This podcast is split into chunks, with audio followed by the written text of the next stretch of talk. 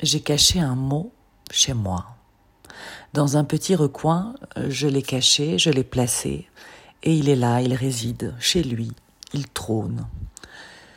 J'ai caché un mot dans la pièce comme on cache un coquillage au fond de la mer.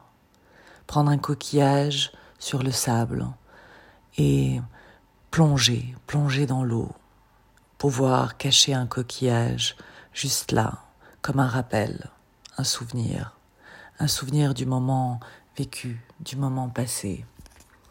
J'aime l'idée du souvenir, du souvenir qui reste près de soi.